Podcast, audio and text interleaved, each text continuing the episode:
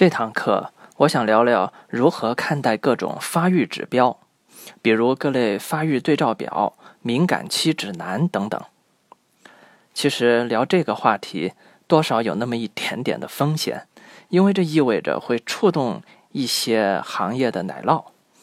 因为我的观点是：第一，多学习没有错，其中部分内容的提前了解会对家长有很大的帮助；第二，大部分的时候，没必要把这些看得太重，以至于拿来当发孩子的发育是否合格的标准，就更没有必要了。第三，要避免一些诱导性的暗示所导致的恐慌陷阱。我们先来了解一下，无论是发育指标还是敏感期理论是怎么来的。答案其实很简单，统计。是的。就是统计。既然是统计数字，那其本质上说明了什么？它只是现有群体的近似平均值，是从下而上的实际情况的归纳。从出发点上，并不是从上而下的科学研究与判断，即使其后期进行了进一步的研究与修正。因此，从研究的角度来讲，它只反映了现在已经是怎样的，并不说明最好的情况应该是怎么样，更不能说明离开这个平均值的推荐区间就一定是不正常的。而且，既然只是针对于普通人的统计，那也隐藏着把天才判断为不合格的风险。我举两个例子，第一个例子是关于孩子说话。一般来讲，是一岁左右的时候，孩子开始明显的开口表达，有些从四五个月就开始发出妈妈的音调，也有很多两岁才开始尝试开口的，往前往后一段时间都很正常。那么，你如果参考这样的发育指标，发现自家孩子怎么三岁都不开口呢？你会不会感到恐慌？可我要告诉你，爱因斯坦是五岁左右开始说话。而现在以嘴巴出名的周立波，据说也是四岁开口说话。那我们需要把他们归为不正常吗？显然不是。因此，发育指标表只告诉你大部分的情况，并不说明不符合就不正常，没必要自己吓自己。再举个例子，以幼儿身高曲线表为例。昆明市给出的八个月的女孩身高标准为七十厘米，上下区间为五厘米。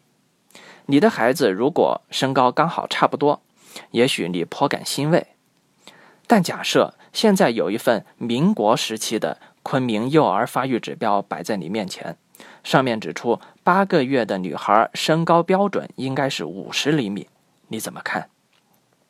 可能你并不担心，因为显然你知道那个时候的营养跟现在是没法比的。你的孩子并没有巨人症。可是又有一份来自荷兰的国际标准表来了，上面显示标准身高可能应该是一百厘米。哎呦，这就有点吓人了，怎么差那么多呢？多少你的担忧会来了。但是数据显示，荷兰这个国家在十多年前全民的平均身高就有一百八十三厘米了，那他们的孩子高一些其实很正常。这个现象说明，标准里所谓符合的部分，也只反映了其统计样本的情况，选什么样的样本就出什么样的结果。作为父母，你跟这些统计数据较什么劲呢？但有时候，经过研究的统计，的确是可以为家长提供一些有益的帮助的。把这些东西提前进行学习，是家长很有必要上的一课。关键看你怎么去用它，是用来帮助自己去理解孩子呢，还是去评价孩子呢？这是完全不同的做法。比如孩子的口欲期，也就是什么都往嘴里塞的时候。这种现象从胎儿时就已经发生了，一般在一岁之前，尤其是半岁以前非常频繁。原因很简单，在那个时候，孩子探索世界的方式中，能操控自如的也就是嘴了嘛。正确的了解这个敏感期的家长，明白了孩子的状态，只需要做好卫生工作，并逐步引导他发展其他的探索手段就行了。而完全不了解的家长，极有可能就觉得这孩子怎么啥都往嘴里塞呢？这是不是不正常？因此急于去打断和制止。显然，这种做法就压制了孩子的发展。可了解这个敏感期却又有点强迫症的家长，又开始担心了：哎呦，他的口欲期怎么还不完呢？我是该制止呢，还是不该制止呢？又或者，他的口欲期怎么那么不明显呢？明明专家都说过要有口欲期的嘛，这到底正不正常？要么我帮他往嘴里塞点啥？凡此种种，都多少有点荒唐。这就好比啊，你养花，你种好花就行了。至于一朵花要怎么开，你管得着吗？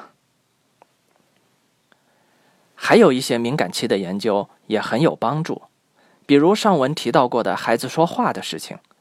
现代研究显示，大脑中关于语言区区域神经发育的高峰期啊，从三个月起就很明显了，到七个九七到九个月的时候为一生中的最高峰。可是这个时候，孩子往往并不怎么开口。而了解这些知识的家长会懂得有个先吸收再表达的过程，即使他没有开口，但也在积累之中，因此会有意识的多对他进行引导。而如果不懂得这些的家长，简单的认为孩子一岁开口，我再教他，那么这样显然会错过一些很好的时机。回想一下，我们这代人往往在初中的时候才开始学英语。那么我们的学习结果与付出完全不能成正比，那么这个例子就能够了解敏感期的好处。所以加强相关知识的学习肯定是有益的，但是别被绕进去。作为很多机构而言，为了自我证明和吸引顾客，少不得多少会突出使用一些指标性的工具。又或者刻意宣传一些偏科发展的小天才的表现，从而暗示性的将其作为默认标准。这种做法显然会诱导出家长的恐慌感与竞争欲望，也驱使家长给孩子带来不必要的压力。我在以前的讲座中也提到过，我们应当正确的对待横向竞争与纵向比较，建立起自信而从容的心态。这个话题，大家可以回顾我讲座的第七、第八堂。咱们下堂课见。